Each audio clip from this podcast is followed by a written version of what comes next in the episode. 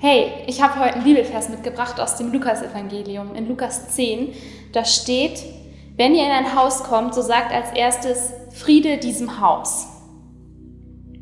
Und wenn wir uns mal so umschauen, braucht es nicht erst die Corona-Pandemie, um zu sagen, dass Friede ein aktuelles Thema ist und dass das irgendwie in der Welt ziemlich aktuell ist.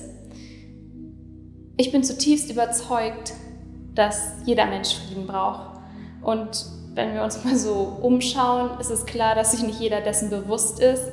Aber vielleicht hat auch, es hat, haben auch vielleicht nicht alle Menschen Frieden in ihrem Leben erlebt.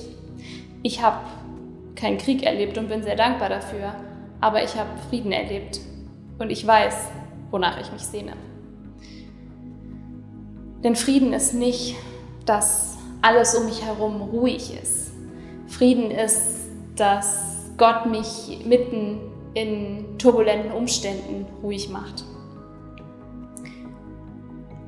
Und irgendwie haben wir das als Menschen auch ein bisschen verdreht, denn Gott hat sich Frieden nicht als Luxusgut gedacht, sondern Frieden soll für alle sein. Und dazu habe ich verschiedene Gedanken.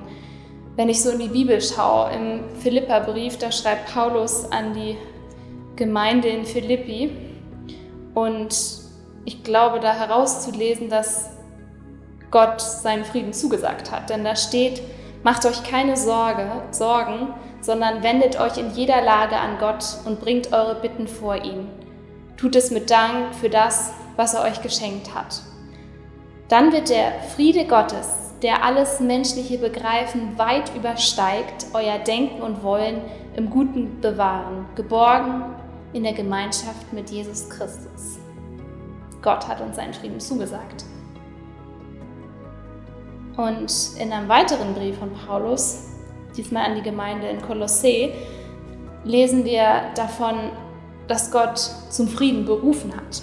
Denn da steht, der Frieden, der von Christus kommt, regiere eure Herzen und alles, was ihr tut.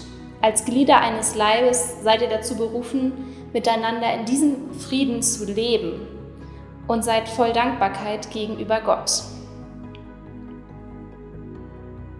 Und ich glaube auch, Gott hat uns den Frieden zur Aufgabe gemacht.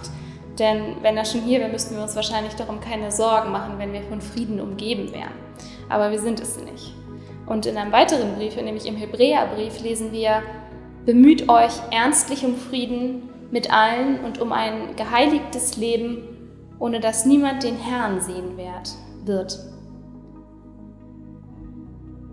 Gott hat alles Notwendige getan, damit wir Frieden bekommen. Und er wusste auch genau, warum er das gemacht hat, weil er wusste, dass wir es in dieser turbulenten Welt seinen Frieden brauchen werden.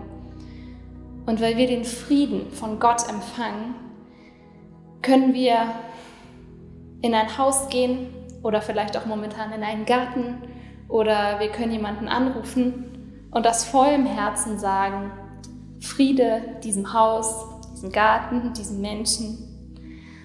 Und genauso einen Tag wünsche ich dir heute, einen Tag, wo du Frieden hast, nicht weil alles um dich herum ruhig ist, sondern weil Gott dir Frieden schenkt, mitten im Sturm.